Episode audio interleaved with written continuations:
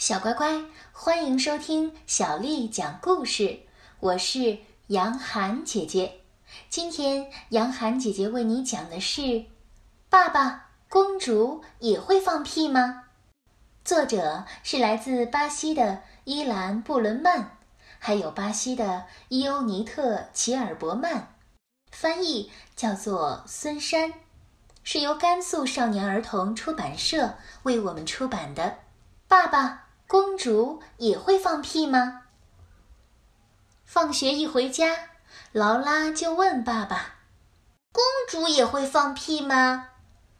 爸爸纳闷地问：“干嘛问这个呀？”我和同学吵了一架，嗯，不过在我跟你说这件事之前，我想知道你的答案。当然了，公主也会放屁的。爸爸小心翼翼地回答。不可能的，爸爸。学校里大家争论的就是这件事情。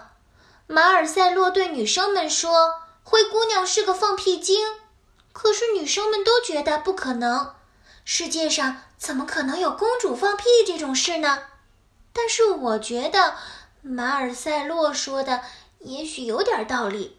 爸爸，你是怎么知道他们会放屁的呀？劳拉的爸爸爱看书。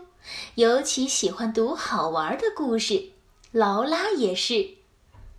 爸爸起身走到书架前，把食指放在嘴边，示意劳拉保持安静。不一会儿，他拿起了一本书，那本书看上去至少有两百岁了。这是什么呀，爸爸？爸爸一脸神秘。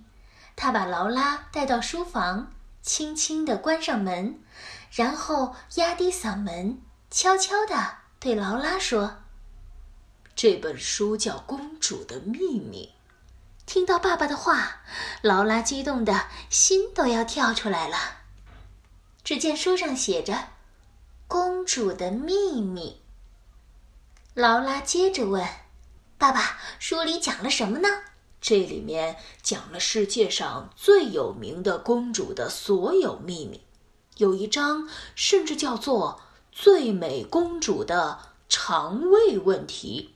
最美公主的肠胃问题，爸爸，这是什么意思啊？就是说呀，在这一章我们能读到公主们放屁的故事，这可是高度机密哦。嗯。那你想从哪位公主看起呢？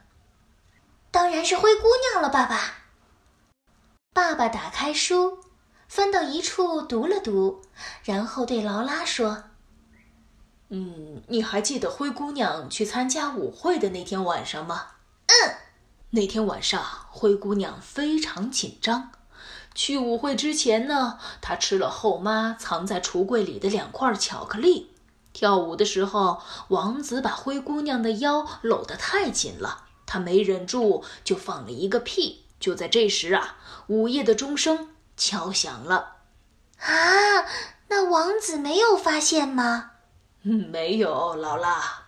那白雪公主呢？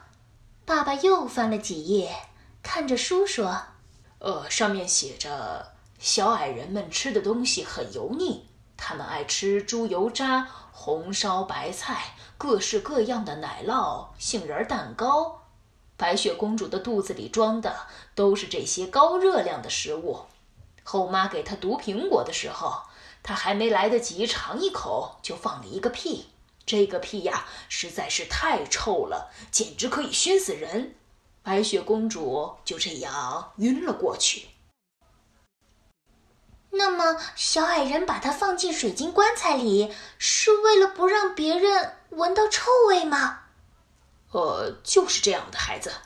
那王子怎么敢靠近它呀？